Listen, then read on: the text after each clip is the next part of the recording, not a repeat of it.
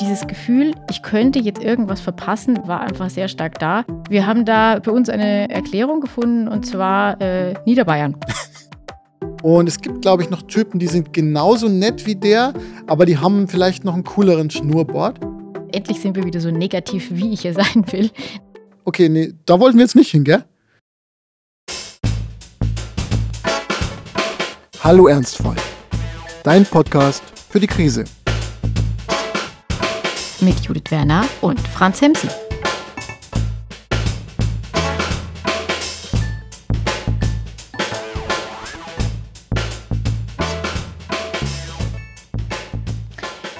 Hallo Ernstfall. Hallo. Wir, wir, sind, wir, sind, wir sind völlig fertig. Am Ende. Ähm, am Ende, wir sind am Ende und dabei sind wir jetzt erst am Anfang. Äh, wir nehmen nämlich schon seit äh, einer Stunde auf. Ja. Ähm, ich habe aber eine schlechte oder eine gute Nachricht für euch. Ihr werdet das nie zu hören kriegen. Wir haben uns nämlich Vielleicht. derart gefetzt. Das ist wie bei Nirvana, weißt du, diese, diese geheimen Kurt Cobain-Tapes, die dann jetzt noch irgendwie hochkommen. so. Es wird unter Verschluss gehalten in einem ge geheimen bombensicheren Keller hier in den Katakomben von Schöneberg. Ich habe ja eine äh, sehr liebe Kollegin, die unseren Podcast hört. An dieser Stelle ein Shoutout. Hallo Gisela. Gisela. Ähm, die immer sagt, sie findet es besonders schön, dass wir uns immer ausreden lassen und dass es immer so harmonisch ist. Und ich habe ja schon mal gesagt, das liegt dran, dass wir, wenn wir uns unterbrechen, das einfach schneiden können und dann so ein bisschen auseinanderziehen, sodass jeder zu Wort Ich füge kommt. in meiner, in meiner Workstation quasi das Verständnis nachträglich hinein. Das wird in der Postproduktion wird das Verständnis und das Zuhören eingefügt. Eigentlich labern wir immer übereinander. Ja, unterbrechen uns Ja. brutal. Genau. So, aber worüber äh, haben wir denn uns so gestritten? Wir haben über das Elterngeld geredet. Mhm. Und ähm, ich weiß gar nicht, was ich sagen soll, damit der Streit nie sofort entflammt. Allen Menschen, die ähm, gerade zu viel Harmonie verspüren, können sich ja mal die Elterngelddebatte aus dem Sommer, als wir gerade äh, in Podcast-Pause waren, anhören, was da alles passiert ist mit Elterngeldkürzungen, Elterngelddeckelung. Ähm, darauf gehen wir jetzt im Detail nicht ein, sondern wir sprechen über die eigentlich wahrhafte Krise, nämlich die Krise des Papiers. Franz, als äh, frisch gebackener Vater, wie viel, wie viel Druckerkosten hast du denn, um irgendwann an Elterngeld zu kommen? Ey, Papier ist so teuer geworden. Ja? Also das ist ja auch, deswegen sind ja die, die Zeitungen noch mehr in der Krise. Gerade seit der Corona-Zeit, Papier ist echt ein Rohstoff. Ich habe das jetzt wieder gemerkt, als ich Papier nachbestellen musste, weil, also ungelogen, ich habe jetzt zwei Patronen als Reserve, falls nochmal irgendwas für die Elterngeldstelle gemacht werden muss. Ähm, und das, das war echt sehr lustig. Wir haben Elterngeld, ich, ich weiß nicht, es waren bestimmt so äh, 35 Seiten oder so, ähm, weil es funktioniert so, man geht äh, auf Elterngeld digital und dann freut man sich schon, dass es digital heißt und man kann was mit dem Computer machen.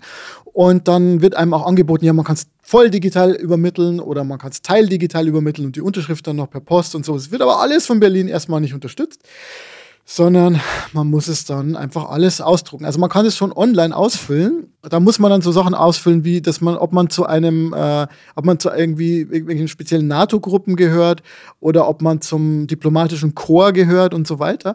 Und dann, dann füllt man das aus und dann ist das Schöne auch, wenn man nicht zwischenspeichert, ist weg. Das Ko- Konto wird auch immer nach drei Tagen automatisch gelöscht. Ich verstehe es nicht, wieso, das ist dann alles sowieso weg. Es ist ein bisschen wie früher, kennt ihr das noch beim Gameboy-Spielen, dieses Super Mario 2 oder so, wo du dann auch nicht speichern konntest, sondern wenn der Gameboy runterfiel oder eine Batterie rauskam oder, oder so, oder einfach die Mama reinkam und gesagt, es gibt Mittagessen, dann war der ge- gesamte Stand weg. Franz, es gibt Schnitzel. Und wer genau? Und wenn man es dann doch wirklich bis zum Schluss schafft, ja, dann ist man so froh und dann bekommt man ein Aus, ein Aus, also kein Ausdruck, sondern ein PDF, das man ausdrucken kann und das man per Post schicken muss. Und dann ist aber da auch nicht nur wie bei Elster, also bei der Steuer, irgendwie nur das angezeigt, wo man Ja also angeklickt hat, sondern alles, auch, auch die Nein-Antworten. Das heißt, man, wird, man muss auch noch, dass man zum, zum, nicht zum diplomatischen Chor gehört, das wird auch alles nochmal. Das heißt, die gesamte Internetseite, dieses gesamte Formular wird dann noch einmal ausgedruckt. Und das bekommt man dann als PDF und dann freut man sich. Und dann muss man aber auch Da ganz muss viel noch. faxen oder? Nein, man muss es per Post schicken. Und wir hatten aber noch so, so ganz dicke Umschläge und ähm, der Drucker lief sehr lang, weil wir haben leider nur einen Tintenstrahldrucker. Früher, als ich noch mehr ein großer, also so ein Pro war, da hatte ich noch einen Laserdrucker, der, der ging dann irgendwie schneller. Äh, und ja, dann wartet man sehr lang und sehr lang und sehr lang und dann ist es irgendwann fertig und man versucht, diesen Packen dann in den Briefkasten hineinzubekommen. Und äh, ich muss aber sagen, die Bearbeitung ging relativ schnell. Äh, natürlich habe ich dann einen Fehler gemacht und jetzt habe ich was bewilligt bekommen, was ich gar nicht bewilligt bekommen möchte, weil ich einen Monat falsch gemacht habe. Weil, wichtig, ganz wichtige Detailinformation, nämlich die Mutterschutz, Muttergeld, Mutterbezüge Monate auch als Basiselterngeld zählen, ähm, sodass man, man bekommt ja eine Monatsübersicht für sich und seinen Partner oder seine Partnerin. Und meine Partnerin, meine Ehefrau, die macht es jetzt auch nochmal selber und ist dann, scheitert aber gerade an den Formularen, weil ihr noch eine Bestätigung vom Arbeitgeber fehlte. Und es war ein, ein schöner, ein schöner Minimalismus-Moment, weil, weil äh, sie dann so sagte, ich habe doch immer alles so schön aufgehoben und neulich, weil neulich hat sie mal alles aussortiert, was sie an Papier ja, hatte. Und dann so, ich glaube, ich habe das Formular weggeschmissen. und Dabei habe ich doch alle Formulare immer in meinem Leben aufgehoben und ich ja, vielleicht hast du gar nicht den Fehler. Doch, nein, ich habe den Fehler gemacht und mich, ich ärgere mich über. Und das war dann aber gar nicht ihr Fehler, sondern es war einfach so, dass ihr Arbeitgeber dann äh, irgendwie was noch nicht übersandt hatte. Und es ist Papierkrieg, ähm, aber es funktioniert. Ich habe schon Elterngeld bekommen und ich habe sogar noch den Geschwisterbonus bekommen. Die große Schwester ist ja noch unter drei, das heißt, man bekommt nochmal extra Geld ähm, obendrauf, 180 Euro. Und von denen naja, du weißt ja, wie das so ist mit so Sozialtransfers. Man, ich, ich, ich, ich, ich werde mir einen Korn kaufen und zwei, zwei ja, Stangen ja, Zigaretten und so. bin ich jetzt ausgegangen. Also ja kein Sozialtransfer, haben wir ja gelernt in unserer eine Stunde dauernden Diskussion, sondern es ist ja eine, eine Entgeltersatzleistung. Äh, aber darauf gehen wir jetzt nicht, nicht näher ein. Nein, also, um Gottes Willen. Ich habe irgendwas viel gedruckt. Ich mag ja Papier eigentlich. Es fühlt sich halt auch sehr gut an. Wenn man das dann, und dann noch die Internetmarke, die man dann ausdruckt und draufklebt und das ist und, und beim Kindergeld war es aber einfacher. Beim Kindergeld konnte man Elster benutzen. Also die haben sozusagen Elster gekapert. Und dann kann man es digital übermitteln, ja. Ja, in dem Moment, an dem du es mir erzählt hast, äh, poppte bei mir ähm, äh, auf Instagram ein Post auf, der mitteilte, dass Berlin jetzt auf digitale Elterngeldübermittlung umgestellt hätte. Ja, das, das ist die größte Pointe. Wir waren, wir haben Ihr seid die letzten, zwei Wochen gekämpft. Das war der letzte Eintrag. Das ist kein Witz, zwei Wochen gekämpft. Und als dann so das, das Formular ausgedruckt wurde bei meiner Frau und wir jetzt nur noch auf dieses eine Dokument warteten, kam wirklich, da kam am nächsten Tag kam dann, oh, in Berlin kann man das jetzt digital machen. Ja, super. Es ist so ein bisschen so wie damals, der, als ich, als ich irgendwie, ich habe ja in Bayern alle, alle Studiengebühren mitgenommen. Ich habe äh, beim ersten Studiengebührensemester angefangen und beim letzten habe äh, hab ich dann aufgehört. Also es ist so ein bisschen, isn't it ironic? So, ja. ja, da muss man einfach mehrere Studiengänge machen, dann studiert man länger wie ich, dann ist äh, Studiengebühren nur ein Element deines, äh, deines Studienlebens man bekommt auch so, so Vibes, weißt du, mein Leben bestand früher auch noch mehr aus Papierkrieg. BAföG und dann äh, Stipendien, die wollten ja dann auch irgendwie, die, die, Stiftung wollte dann auch immer einen Bericht haben und das war alles noch per Post, das war ganz toll. Es fehlte mir auch ein bisschen so. Ich habe übrigens auch, äh, weißt du, ich, ich, ich habe mir vorgenommen, ich mache das jetzt heute mal. Ich habe jetzt auch, ich habe was anderes als Papier noch, das neben mir liegt. Es ist, glaube ich, auch auf deinem Schreibtisch. Äh, es ist so ein ganz schönes ähm, lila Buch. Das ist ein ganz und, schönes Liederbuch, das man schon seit dem 27. September kaufen kann. Meinst du, die Menschen merken jetzt, dass wir diese Ausgabe noch vorher aufnehmen? Ja, aber Vielleicht, es liegt hier schon. Ich habe die erste. Es liegt schon, ja. Das erste Exemplar hier. Mhm. Ja, aber guck mal, wie, wie gekonnt ich gesagt habe, seit ja, mhm, mhm, ja, ja, ja, es ist, ja. Es, ist, es ist wunderschön. Und ähm, äh, ein Satz, der gar nicht so schön ist, der in diesem Buch steht, äh, den würde ich dir jetzt auch gerne um die Ohren hauen. Ja. Nämlich, ähm, also ich meine, dein, dein ganzer Kampf mit dem, mit dem Elterngeld, also ich meine, Franz, das ist kein Problem. Das ist eine dornige Chance. Was machst du draus? Das ist eine dornige Chance. Genau, das ist eine dornige Chance. Christian Lindner hat es ja gesagt. Ja, da kann man viel drüber sagen. Ich glaube, heute reden wir über tatsächlich die sozialen Aspekte des Ganzen, wenn man nämlich immer sagt, ja, man muss alles, was ein Problem ist, einfach als dornige, was ist eigentlich eine dornige Chance? Das ist eigentlich so eine blöde Metapher eigentlich auch, weil, weil eine Chance ist eigentlich keine Metapher, aber die Dorne. Also äh, im Grunde ist die Idee, wir machen aus unserem Leben jetzt einfach mal was und strengen uns an und dann wird's schon. Und die soziale Realität, die sieht anders aus, obwohl man doch eigentlich denken sollte, Kinder haben noch alle Möglichkeiten. Weißt du, liebe Judith, und ich habe mich so gefreut auf diese Folge, einfach nur, weil ich dir mitteilen möchte, was die große Schwester zur kleinen Schwester gesagt hat. Die, die sagt nämlich immer so poetische Sachen. Weißt du, was sie, was sie zu ihr gesagt hat? Hau raus. Meine kleine Möglichkeit. Bitte, was? Sie sagte zu ihrer Schwester, du bist eine kleine Möglichkeit. Sie sagte, glaube ich, sogar meine Möglichkeit. Die kleine Schwester kann man übrigens gerade im Hintergrund hören. Du bist ja dafür, dass man immer Babys im Hintergrund hören soll. Ja, das wird ich heute finde, das macht, das macht einen sehr, ja. sehr schönen äh, Familienvibe. Und man sollte ja nicht, ne, also wir, ich habe ja mitbekommen, so in der Podcasting-Welt, so äh, Familienpodcasts, äh, Mama-Podcasts, Baby-Podcasts, das ist alles, ähm, das verkauft sich alles ziemlich gut. Mhm. Ähm, deswegen werden wir im Café Katharsis da heute auch einen äh, oh, nice. kleinen Abstecher machen, aber so weit sind wir ja noch nicht. Aber jetzt noch mal zur kleinen Möglichkeit. Also, wie hat sie das gemeint? Hat sie, hat sie gemeint, dass äh, ihre kleinen Schwester noch äh, alle Wege offen stehen und ihr schon nicht mehr? Ich meine, sie wird irgendwann drei. Das ja, ist ja der genau Zug so schon fast abgefahren für Dinge. Also, ja, ich, na, sie, wohnt, sie wohnt in einer Familie, in der äh, alle möglichen Wörter als Kosenamen verwendet werden, die eigentlich auch Beleidigungen sind oder einfach neutrale Wörter. Ähm, und ich glaube, deswegen hat sie das sich so ein bisschen von mir abgeschaut. Und ich glaube, sie hat das Wort Möglichkeit gelernt und hat es dann gleich verwendet. Ist es denn so, liebe Judith, dass jeder noch alle Möglichkeiten hat? Also jetzt nochmal in Bezug auf deine Tochter, würde ich sagen, wird es für die Eislaufkarriere jetzt langsam schon eng. Also ich meine, langsam müsstest du sie schon auf Schlittschuhe stellen. Ähm, ist natürlich ein Quatsch, aber. Ja, sie ähm, hat keine ähm, Zeit, weil sie muss zwölf Stunden am Tag Klavier lernen. Ja, eben. Naja, das Schlimme ist ja, an diesen Witzen ist ja was dran, wenn wir von, von diesen Dingen sprechen. Also Neulich mal hatte ich mit, mit Anja so eine Diskussion über so LeistungssportlerInnen und aber auch äh, so, so Wunderkinder am Klavier oder an der Geige. Und ich habe die ja früher immer bewundert, gerade die Musiker. Ja. Ähm, da ich mir immer so, wow, und bin dann früher auch immer zu Klavierkonzerten gefahren, wo irgendwelche Leute aus dem hintersten Russland, die einfach absolute Wundermenschen waren, irgendwelche Kunststücke äh, äh, vollführt haben und dachte mir so, wow, das ist doch, that's the real life, da hast du es wirklich geschafft und alle, alle Menschen liegen dir zu Füßen und so. Und jetzt denke ich mir, die armen Leute. Also ich meine, was, was hatten die für ein Leben? Ich meine, es gibt natürlich ja.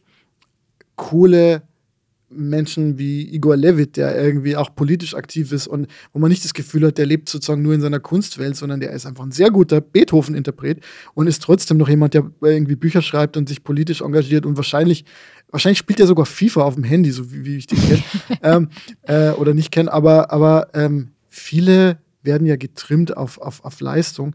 Und ehrlich gesagt ist es für mich überhaupt nicht mehr vereinbar mit der Vorstellung von einem schönen Leben, sondern ähm, sollte ja irgendwie auch so ein bisschen ausgewogener sein. Das ist so ein, so ein, Aspekt, also dass viele, viele Eltern gerade im bildungsbürgerlichen Bereich so ihre Kinder irgendwie trimmen auf Leistung. Und dann gibt es natürlich auch Kinder, die überhaupt nicht getrimmt werden und die keine Förderung bekommen. Und das ist dann so die andere Seite, die dann eigentlich, ähm, ja, denen dann Möglichkeiten vorenthalten wurden. Und ich, ich, ich weiß nicht, wie, wie, wie siehst du das? Ist es, würdest du, wenn du Kinder hättest, die zum Klavierunterricht schleifen, würdest du versuchen, dass die jede freie Minute mit Museenbesuchen irgendwie füllen? Oder würdest du einfach sagen, ey, hier, hier ist die Top, Top-Auswahl, ähm, Leo, Leo der Lastwagen, YouTube, 10 Stunden, viel Spaß, äh, hier ist noch eine Torte Schokolade. Wie ist da so dein Ansatz? Naja, ich glaube, es wäre wahrscheinlich irgendwo dazwischen, aber das war ja bei den Extremen auch klar.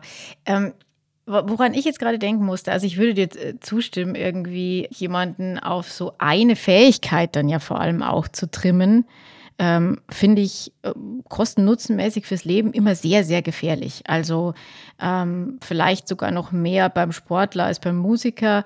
Sport geht immer mit Verletzungen auch einher. Und was machst du dann, äh, wenn du dein ganzes Leben außer Fußball oder Ballett äh, wenig gemacht hast und dann stellt sich halt heraus, es gibt einfach körperliche Grenzen, an die du irgendwie stößt, Verletzungen und ähm, das war's dann das stelle ich mir schon so vor, dass dann, also wenn es so eine, so eine monothematische Geschichte ist, die das ganze Leben beherrscht, ähm, ist es natürlich auch ein wahnsinniger Schlag, weil vielleicht von heute auf morgen äh, die ganze Planung irgendwie zusammenbricht und dann hat man eine schöne existenzielle Krise, über die ja. wir hier auch so gerne Und selbst, selbst wenn die Karriere funktioniert. Selbst wenn es funktioniert, ähm, erfordert es natürlich trotzdem einen sehr, sehr großen Fokus. Jetzt ist es aber so, dass ich jetzt nicht sagen würde, jeder Mensch, der in den Leistungssport gegangen ist oder eben ja, ähm, Musikinstrument in Perfektion beherrscht und das vielleicht auch als Beruf macht, dass diese Leute per se unglücklich sind. Ich glaube schon, dass es da sehr, sehr viele gibt, die einfach das tun, wo ihre größte Leidenschaft eben auch liegt. Ähm, und vielleicht ist die Antwort so einfach und so schwierig an der Stelle ja, ähm, wenn man merkt, dass das Kind, der Jugendliche eben für diese Sache so massiv brennt, dann finde ich das schon gut, wenn man das fördert. Aber ich frage mich ja, ob jemand zum Beispiel wie Igor Levit, ob der als Kind immer üben wollte oder ob der auch gezogen werden muss. Und ich kann mir fast nicht vorstellen. Welches Kind will immer üben? Welches Kind will immer, will immer üben? Also ähm, kann ich mir auch nicht vorstellen. Von daher, ja, ähm, schwierige Frage. Für mich zum Glück nur eine hypothetische, aber wie sieht es denn so aus? Äh, wie viele Chinesischkurse machen denn eure Kinder so? Ja, Chinesischkurse ist ja eher ein Thema in deiner Familie, habe ich das Gefühl. Mit deinem Bruder, der in Peking lebt. Ähm, naja, aber der, der, der, der Mandarin-Kurs war ja ganz lange, ähm, weiß ja, ich nicht. So das war so ein Thema in den Feuilletons ja, so frühe ja. 2000er auch vielleicht ja. so. Ähm, das Kind äh, soll möglichst gleich auch irgendwie noch äh, Chinesisch lernen, äh, um dann für den Weltmarkt gerüstet zu sein. Und ähm, dann gab es, glaube ich, auch zweisprachige Kindergärten in größeren Städten und alles Mögliche. Ich weiß nicht, ob das wieder ein bisschen abgeebbt ist und ob es jetzt irgendwie den neuesten heißen Scheiß ist, den man unbedingt äh, können kann. Keine Ahnung. Äh, aber äh, da bist du vielleicht bald mehr drin als ich in der Thematik. Aber was hat es denn mit dem Thema Frühförderung irgendwie so auf? Was sind denn da deine Überzeugungen zu? Ey, ganz ehrlich, ich suche die Überzeugungen noch. Also zum einen ist es so, wir, wir hatten, äh, als meine erste Tochter noch nicht mal geboren war, die Idee, direkt bei der Kita ganz nah bei uns, direkt ums Eck mal anzufragen. Und das ist so eine, ja, ich sag mal, Elite-Kita oder es nennt sich auch Kindergarten, also wo es dann irgendwie dreisprachig zugeht, also wo irgendwie noch jemand vorbeikommt, der Französisch äh, Lieder singt und so und Englisch sowieso. Ähm, und das Ding ist, die waren sehr nett und es gibt also diesen Ruf, dass diese Kita halt irgendwie sowas ist für ja, keine Ahnung, reiche Leute, die halt da ihre Kinder hinstecken. Und ich, das Ding ist einfach das, ich, ich glaube, ähm, dass Frühförderung schon wichtig ist. Und ich meine, ey, ganz ehrlich, das, dieses Kind oder diese beiden Kinder haben halt irgendwie zwei promovierte Eltern. Und das wird sich niederschlagen. Und ähm, ich glaube, man kann sich nicht ganz freisprechen von Ambitionen und so. Das, das, also ich, ich mache mich gerne immer lustig über überambitionierte Eltern, aber ähm, trotzdem freue ich mich immer, wenn meine Tochter irgendwie so ein paar Fetzen Englisch aus der Kita mitbekommt. Also ähm, zum Beispiel sagte sie neulich, leave me alone. Und also auch im richtigen Kontext, einfach weil es halt einfach die anderen Kinder halt so sagen. So. Äh, oder, oder hat halt mal irgendwie ein spanisches Lied mitbekommen und so. Das ist halt cool. Ich glaube nur, das sollte sich halt im Idealfall, ideal, äh, im Idealfall organisch ergeben. Also die ist halt in der Kita, wo es einfach viele Sprachen gibt. Ich glaube, die kriegt auch ein paar Sachen mit, die türkisch sind, die wir halt dann gar nicht verstehen. Die sagt auch manchmal, glaube ich, so türkische Wörter, wo wir halt einfach gar nicht wissen, was das bedeutet. Und ähm, also Multikulturalität, äh, viele Einflüsse zu haben, ist erstmal wichtig und erstmal gut. Aber dieses, ich, ich, bin sehr großer Gegner von diesem Erzwungenen. Auch zum Beispiel bei der Musik. Also ich meine, ähm, ja, ich, ich, ich, ich finde, Musik kann trösten und gemeinsam zu singen, selbst wenn es nicht perfekt ist, wie wir in der Phantom-Ausgabe festgestellt haben, die wir vorher aufgenommen haben, wo wir versucht haben, aber zu singen. Das werdet ihr, werdet ihr auch nie hören. Ähm, ähm, Nee, also das kann halt trösten, das kann äh, glücksstiftend sein, wenn man so ein bisschen in ihrer Musik versinken kann. Aber ich bin der Meinung, es ist halt besser, irgendwie Gitarre zu können im Sinne von ein paar Akkorde und dann ein bisschen dazu zu singen und ein paar Songs nachzuspielen, als irgendwie die Wiedergeburt von Francesco Tarrega zu sein und irgendwie, äh, irgendwie zwölf Stunden am Tag zu üben weil äh, da, da, ist der Kosten-Nutzen-Faktor dann gar nicht mehr so gegeben, glaube ich. Also, ähm, und dasselbe mit Sprachen. Ja, ich finde es toll, wenn man Sprachen kann und wenn man sich verständigen kann und wenn es dazu führt, dass, man, dass es einem irgendwie die Welt eröffnet wird. Aber diese Vorstellung, dieses Verbissene, oh, wenn du kein Mandarin kannst, bist du nicht mehr wettbewerbsfähig. Ey, ganz ehrlich, auch, also da, da habe ich das Gefühl, auch ist irgendwie so eine Elitendiskussion irgendwie. Ich weiß nicht, also wenn du irgendwie in einem Dorf in Niedersachsen sagst, ey, kann dein Kind äh, Mandarin, dann weiß nicht, dann zeigen die dir auch irgendwie, äh, irgendwie einen Vogel. Also dieses, jetzt, wenn, man mal so soziologisch rangeht, mir ist aufgefallen, es gibt halt eine Gruppe von Eltern, die sehr viel Angst haben, dass sie abgehängt werden, also aus der Mittelschicht, und die dann glauben, man müsste das mit so einem, mit so einem Zwang und so einem Druck irgendwie kompensieren. Und ich glaube, ehrlich gesagt, mit wenn man, dass man mit einer gewissen Bildungsaffinität, also Bücher stehen rum und man redet einfach, man erzählt sich Geschichten und man, man, man, man ähm, weiß nicht, man, man, man redet einfach darüber, wie die Welt beschaffen ist, so, ähm, dass es halt irgendwie eher funktioniert und, und, und mit Neugier. Ähm, ich hatte gestern noch eine lustige Debatte mit meiner Frau, weil meine Tochter ähm, war kurz vorm Einschlafen und dann hat sie mich nochmal gefragt, ja, ähm, ähm, also ob die Möglichkeit bestünde, dass ich oder sie von einem Dinosaurier gefressen werden könnte. und dann habe ich, hab ich gesagt, nee, die sind ausgestorben. Und dann sagte sie, ah, ausgestorben, okay. Ja, ja, aber wieso? Und ich sag, ah, da habe mir dann so kurz überlegt, ja, ich könnte jetzt einfach irgendeine komplette Fake-Geschichte erfinden. Oder ich sage halt einfach, wie ist. Und habe gesagt, ja, schau mal, da ist halt einfach ein großer Stein auf die Erde gefallen, dann war es dunkel und das mochten die Dinosaurier nicht und dann waren die weg. Und sie so, okay. Ich war mir dann eben, eben nicht sicher, soll ich ihr das, die harte Realität geben? Aber mein Entschluss ist eigentlich, das beste Bildungsprogramm ist, ähm, give it to her straight. Also, wenn du mich nach meinem persönlichen Wertkorsett fragst, würde ich sagen in einem Satz, wahrheitsorientiert und faktenorientiert. Tatsächlich. Natürlich kindgerecht, aber die, die sind viel klüger, als man glaubt. So. Und ich glaube, die, die natürliche Klugheit und natürliche Neugier irgendwie fördern ist viel besser, als irgendwie die, irgendwelche Vokabeln zu pauken und, und so. Also, das, das wäre so mein Zugang. Mal schauen, wie weit wir kommen.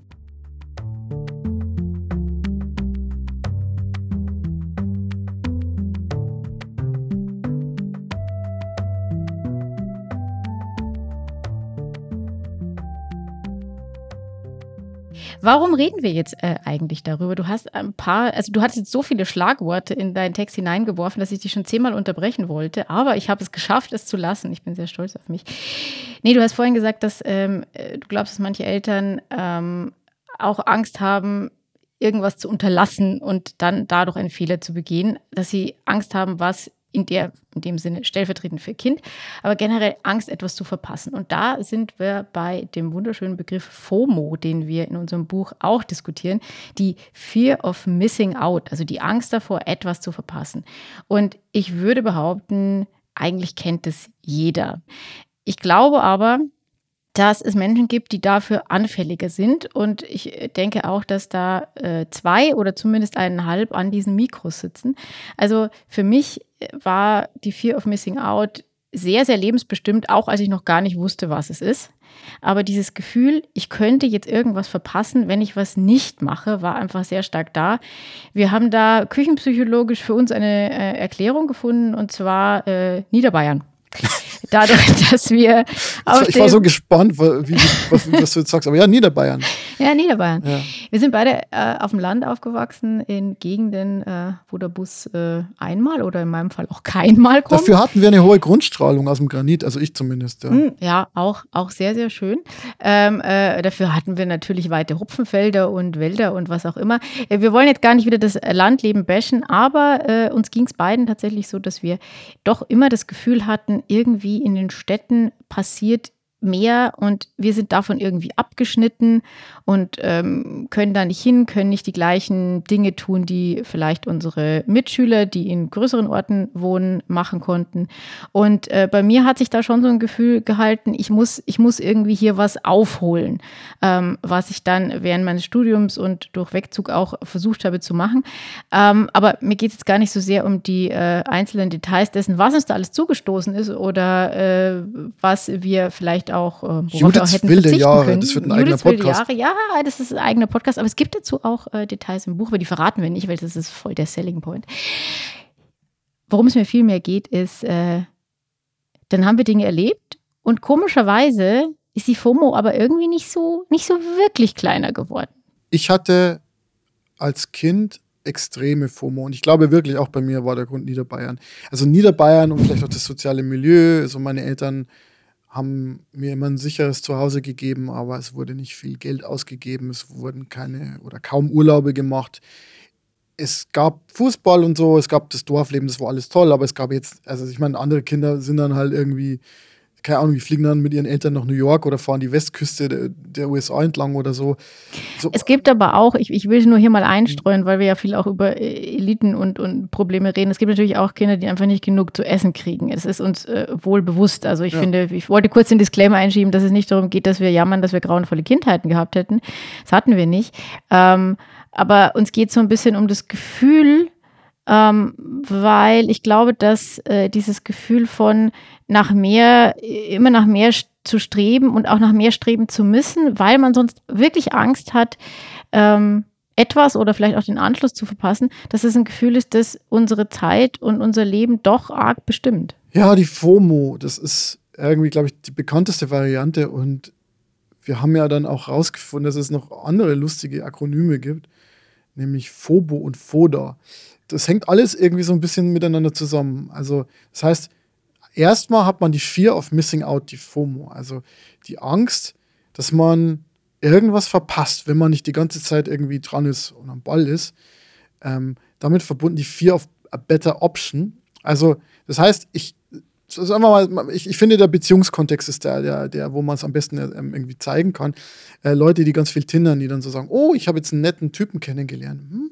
Ja, der ist eigentlich ganz okay, aber der eigentlich, ich finde sein Schnurrbart ein bisschen komisch und eigentlich auch seine Mütze. Und es gibt, glaube ich, noch Typen, die sind genauso nett wie der, aber die haben vielleicht noch einen cooleren Schnurrbart oder ein besseres Schnurrbart äh, und Bockenbart. Styling Gel. Oder Styling Gel. Oder ja, der ist irgendwie, aber der ist irgendwie total nett, aber irgendwie, der hat abgekaute Fingernägel. Eigentlich, das gibt es doch bestimmt noch in ohne abgekaute Fingernägel. Ja, weil ich meine, Dating ist ja auch wie so ein Katalog und man kann ja doch irgendwie immer neue Leute finden und man hat immer die Sehnsucht danach, äh, dass man dann doch noch irgendwo eine bessere Option findet. Und deswegen fällt es einem dann schwer, sich auf jemanden einzulassen, was auf dem Dorf vielleicht nicht so war, weil da hatte man ja sowieso nur zwei Optionen hat man die weniger schlimme genommen wahrscheinlich. Und äh, ja, und Foda wäre dann letzten Endes dieses Erstarren. Das heißt, ja, ich merke, oh, ich müsste so viel erleben. Oh, es gibt immer noch eine bessere Option. Und weil diese Multi-Optionsgesellschaft diese Möglichkeiten bereithält, da wären wir wieder beim Punkt Hallo, kleine Möglichkeit. Äh, das ist eigentlich fast ein guter äh, Folgentitel. Ähm, ja, kommt man dann an den Punkt, wo man eigentlich überhaupt nichts mehr machen will. Weil alles, was man macht, ist eine Entscheidung zu etwas, was auch wieder Möglichkeiten äh, sozusagen killt. Ja? Also man kann ja nicht alles gleichzeitig machen. Man kann nicht alle Optionen äh, wie in diesem, in diesem ähm, Everything All at Once, wie ist dieser Film nochmal? Everything Everywhere All at Once. Äh, genau, wo, wo man versucht wird, alle Möglichkeiten, die man so hat, zu leben. Multiversum. Genau, in, in Multiversen. So ist es ja leider nicht im Leben. Oder vielleicht auch zum Glück, dass man sich auf eine, einen Weg entscheiden äh, oder für einen Weg entscheiden muss. Und das heißt, paradoxerweise ist die Tatsache, dass man dann so viele Möglichkeiten hat, der Grund, warum man in eine Paralyse in eine Schockstarre verfällt. Jetzt könnte man natürlich sagen, das sind Probleme, die auf Menschen limitiert sind, die einfach sehr, sehr viele Möglichkeiten haben. Und da ist ja eben auch was, äh, durchaus auch was dran. Aber ich glaube, generell kann man vielleicht ein bisschen dieser FOMO entgegentreten, indem man sie dekonstruiert und sagt, ja, man kann schon Angst haben, was zu verpassen, aber man hat sowieso nicht so viele Möglichkeiten, wie man sich vorstellt. Und endlich sind wir wieder so negativ, wie ich hier sein will. Nein. Wir sind alle limitiert und zwar durch sehr, sehr viele Dinge. Dinge, die uns bewusst sind und Dinge, die uns nicht bewusst sind. Ähm, durch Herkunft, äh, unsere Körper, finanzielle Möglichkeiten, durch alles, alles Mögliche. Manchmal auch durch die Gesetze der Physik, wenn man mal wieder auf die Nase fällt. Was wollen wir jetzt damit sagen? Dass wir keine Angst haben sollten, irgendwas zu verpassen, weil eh alles furchtbar ist. Nein, das wollen wir damit nicht sagen. Sondern vielmehr, dass diese Vorstellung wenn ich mich nur genug anstrenge, wenn ich nur genug hassle, wenn ich nur genug mache und tue, dass ich dann alles ausreizen könnte und dass ich alles beeinflussen könnte. Und ähm, dieser Glaube ist einer, der vor allem in der Selbstoptimierungsbranche natürlich sehr, sehr dominant ist. Also diese Idee, und da sind wir wieder bei Christian Lindner, dass man die dornige Chance nutzen kann, wenn man sich nur geschickt genug anstellt und dass es eben gar keine richtigen Probleme gibt, dass es gar keine richtigen Krisen gibt, sondern dass man aus allem irgendwie Gold machen kann. Ähm, das ist eine Einstellung, die sehr, sehr gefährlich ist. Sie stellt nämlich die Menschen, die ähm, durch die verschiedensten Umstände, durch gesellschaftliche Strukturen, durch Diskriminierung nicht ähm, in der Lage sind, bestimmte Dinge zu tun, die nicht so viel Zugang zu ähm, Möglichkeiten haben, dass man denen sagt, ja gut, aber wenn ihr es nicht hinkriegt, seid ihr selber schuld. Das ist politisch gesehen wahnsinnig praktisch, weil dann kann man auch Förderungen und alles Mögliche streichen, weil ähm, jeder ist ja seines Glückes Schmied. Und ähm, das soll nicht heißen, dass Menschen nicht ähm, ihr Leben gestalten könnten und nicht Einfluss darauf nehmen könnten. Aber ähm, wir beide haben es schon gemerkt, wir haben in diesem Podcast viel darüber geredet, äh, Dinge passieren, Situationen ändern sich, Umstände ändern sich und ähm, mit der Reduktion von Möglichkeiten muss man dann erstmal klarkommen. Und sich dann einzureden, man müsste ja nur eine andere Einstellung dazu haben, löst einen wahnsinnigen Druck aus und ist im Endeffekt nichts anderes als Victim Blaming. Wenn man sich mal überlegt, von 100 Arbeiterkindern studieren 27 bei den AkademikerInnen sind es dann 79. Da kann man ja jetzt nicht sagen, ja, bei den AkademikerInnen äh, wollten es einfach mehr Leute oder hatten mehr Leute das richtige Mindset, um an die Uni zu gehen, sondern das sind einfach strukturelle Probleme. Und so gibt es ganz, ganz viele äh, Beispiele dafür, die zeigen, dass man an den Strukturen arbeiten muss. Oder, und das habe ich neulich gelesen, das fand ich auch extrem interessant, man könnte natürlich auch einfach dafür sorgen, dass es in den Elternhäusern unerträglich wird, weil tatsächlich gibt es wohl einen Effekt, der macht, dass wenn du in deiner Herkunftsfamilie unerträgliche Zustände vorfindest, also wenn du es richtig scheiße findest, ja, wenn du eben nicht so geborgen dich fühlst, sondern wenn du das Gefühl hast, ich will da echt raus, dass das dann, sagen die Soziologen, ein besonders starker Antrieb sein kann für Bildungsaufstieg.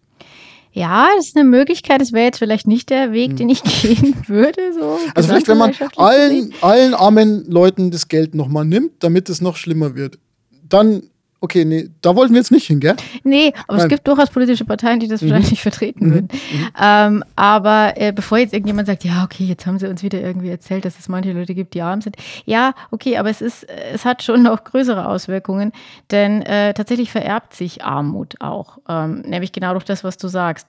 Dass wenn du von Anfang an schon mit schlechteren Bildungschancen, vielleicht auch mit schlechteren sprachlichen Möglichkeiten zum Beispiel, weil deine Eltern eben die Landessprache nicht beherrschen oder nicht so gut beherrschen, startest du schon deutlich schlechter. Und dann zu sagen, ja, aber da kannst du ja trotzdem was aus dir machen.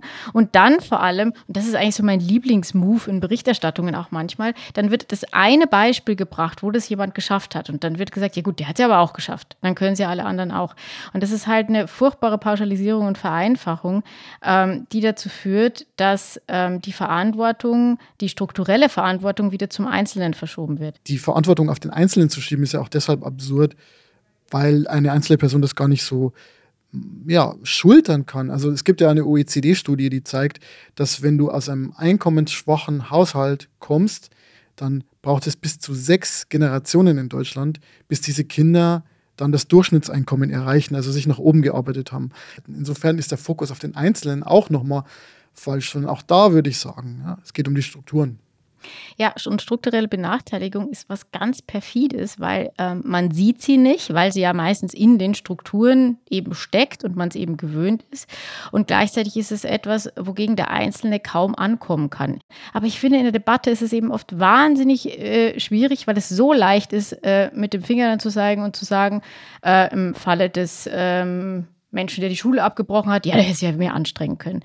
Was dazu geführt hat und äh, dass es sehr, vielleicht sehr, sehr viele Dinge waren, die dazu geführt haben, ähm, sieht man dabei einfach nicht. Und ähm, es, man macht sich sehr leicht, wenn man es dann eben auf den Einzelnen abwälzt, zumal man dann ja vor allem im Großen und Ganzen nichts ändern muss, was wieder bequem ja, ist. Allerdings ist es äh, eigentlich mit sehr vielen Implikationen versehen, was wir hier sagen. Weil wenn man darüber nachdenkt, dann stellt man natürlich auch fest, dass auch andererseits Leute, die sehr erfolgreich sind, auch nicht komplett was dafür können. So, und, äh, auch das, ja. Das ist, das ist, glaube ich, für viele Leute hart zu schlucken, denn de facto gibt es Leute, die ha arbeiten hart und dann haben die am Ende irgendwie Geld und, und sind erfolgreich. Natürlich kann man in einem gewissen kausalen Sinne sagen, dass der Grund, warum die erfolgreich sind, unter anderem auch war, dass sie hart gearbeitet haben.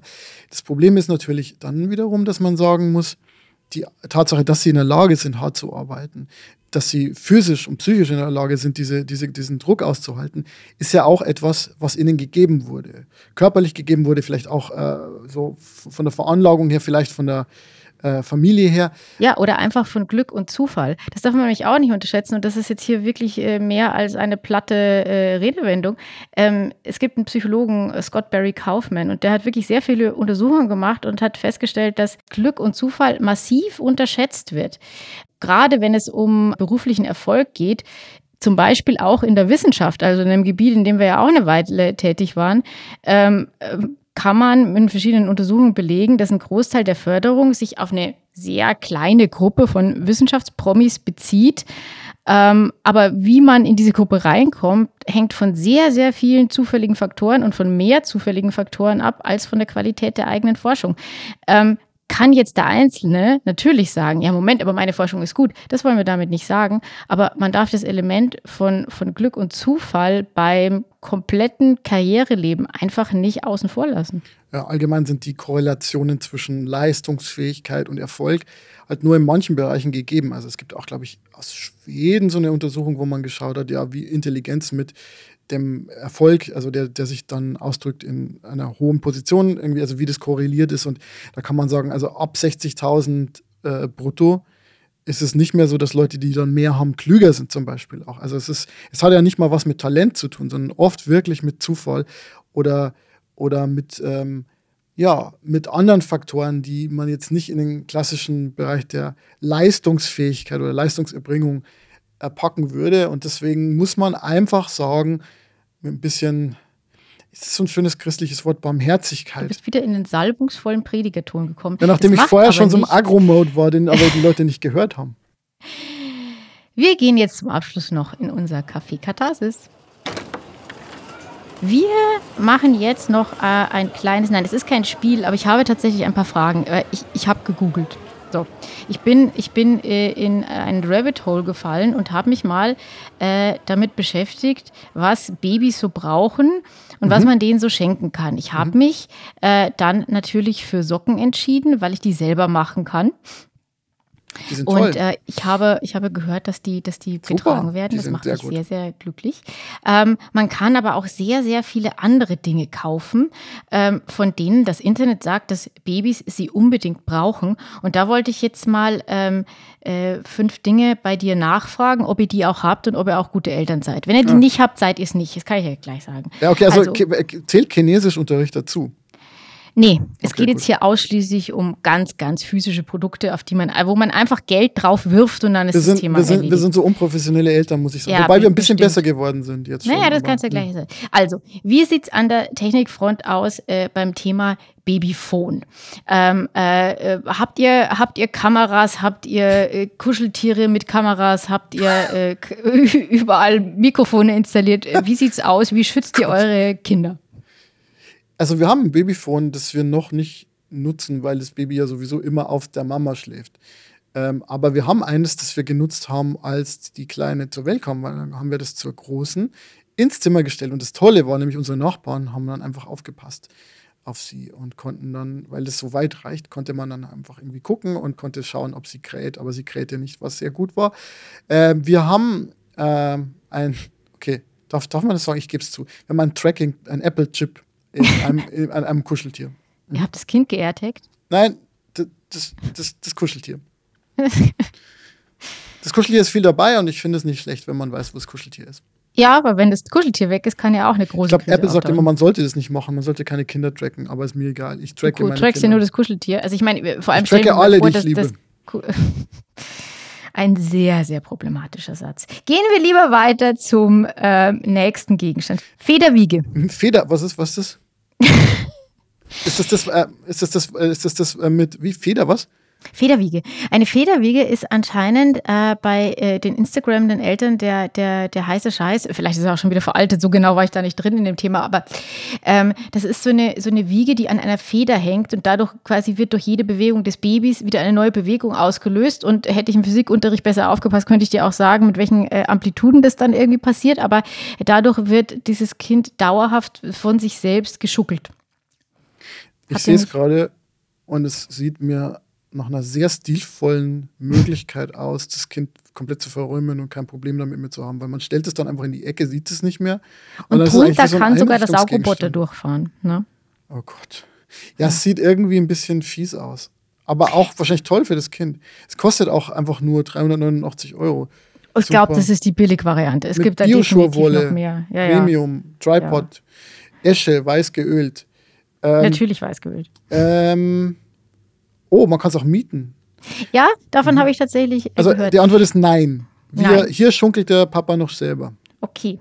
Dann äh, äh, daran angelehnt, habt ihr ein Bett, das eine White Noise Funktion hat oder habt ihr eine White Noise Maschine? Ja. Auch das ja. ein Element, um mhm. ein Kind zum Schlafen zu bringen. Ja, wir, wir wohnen an einer vielbefahrenen Straße. Das ist, glaube ich, Black Noise und nicht das White ist, Noise. Das ist, das das ist irgendwie ja, rußiger ja, Noise. Exakt, ähm. aber genau, aber das hat diese Funktion für uns, ja. Äh, ansonsten, White Noise, ja, es gibt ja, ich, ich höre ja gerne so Einschlafen. Ja, ja, genau. Sachen, aber, aber es gibt, es gibt, kennst du das? Es gibt auch Pink Noise. Es gibt so unterschiedliche Arten von Noise, die unterschiedliche Zacken Also ich haben. wohne neben einer Baustelle, ich Mhm. weiß jetzt nicht, was das Aber dann Pink ist. Noise ist ganz schlimm. Also ich es kann ich keine Sekunde aushalten. Nee, das Kind schläft auch relativ gut ohne White Noise, wegen der Straße wahrscheinlich. Und hin und wieder schmeißt ein Kaninchen einen Futtertrog um. Das ist dann auch immer noch so eine Ergänzung, falls man Oh. Zu gut schläft. Ja. Ja, ja, das kann ich verstehen.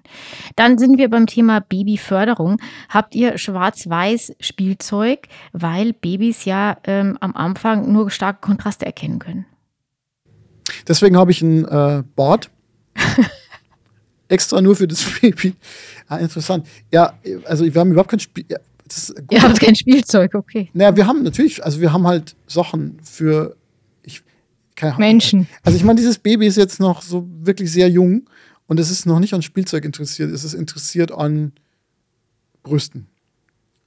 Und an so, ich weiß Ja. nicht. Nein, haben wir nicht. Wir haben, wir haben, glaube ich, so eine Rassel. Aber im Wesentlichen äh, verfolgen wir ja ähm, ähm, ähm, die Philosophie, dass das Spielzeug eigentlich, also die Haushaltsgeräte selbst sind die Spielzeuge. Ich verstehe die Bohrmaschine.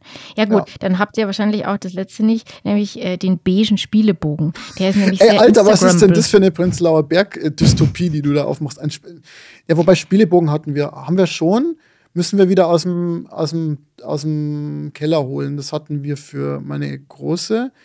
Das ist, glaube ich, ganz nett. Wenn man Der so- war aber wahrscheinlich bunt. Es gibt nämlich jetzt Kinderärzte, die einen äh, Aufstand äh, machen, weil äh, es immer mehr grau-beigefarbene Spielebögen gibt, weil die dann eben ja in die Einrichtung passen müssen. Und ähm, tatsächlich würden Kinder da einfach die Kontraste nicht erkennen und dann bringt es überhaupt Nein, nichts. aber wir sind auch noch Und, kein ähm, Elternpaar, das dann sagt, okay, ähm, wir, wir drehen auch die Bücher um, damit das alles weiß ist, weil es irgendwie einheitlicher aussieht. Das habe ich übrigens probiert. Äh, so zum Abschluss noch eine meiner, meiner Einrichtungsfails. Also wir haben so ein Regal, wo, wo Bücher drin sind, an einer Stelle, wo wir irgendwie eigentlich gern Türen hätten, aber die haben wir nicht. Äh, es ist eine längere Geschichte, die auch nicht wirklich spannend ist. Jedenfalls sind es Kochbücher und ich habe versucht, die auf die Seitenseite zu drehen, sodass man die Rücken nicht mehr sieht, damit es hübsch aussieht.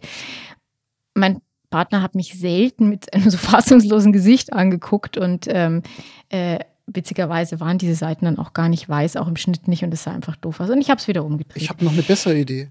Man könnte, man könnte die weiße Seite nehmen, aber dann mit so einer Labelmaschine quasi die Titel nochmal so dran labeln, damit man weiß, was es für ein Buch ist. Aber die sind alle im gleichen Stil gehalten und dann schreibt man mit, mit so einem Füller, weißt du? Das wäre doch mal Du, ich glaube Projekt. ehrlich gesagt, dass es eine Business-Idee ist, Mhm. dass du vielleicht Schutzumschläge für jede Form von Buch machst, die dann immer gleich sind und mit schöner Schrift beschrieben. Und auch noch was für die, für die Lehrer unter uns.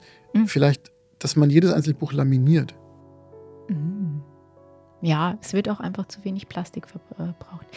So, liebe Menschen, ich habe das Gefühl, das war die bestvorbereitetste, aber konfuseste Folge aller Zeiten. Ähm, Im Wesentlichen haben wir mitgeteilt, Franz kriegt ihr Elterngeld und das Leben ist nicht so einfach, wie man sich vorstellt. Und Kauft mehr Papier. anstrengen hilft auch nichts. Mhm. Deswegen in diesem Sinne, geht doch ein Buch kaufen. Geht Danke nicht gut kaufen und äh, macht euch einen schönen Nachmittag. Auch einen damit. schönen Nachmittag. Setzt euch hin mit einem Kaffee, schlagt das Buch auf und dann resigniert, einfach gepflegt. So schaut's aus. Eine schöne Zeit und bis zum nächsten Mal. Tschüss. Adieu.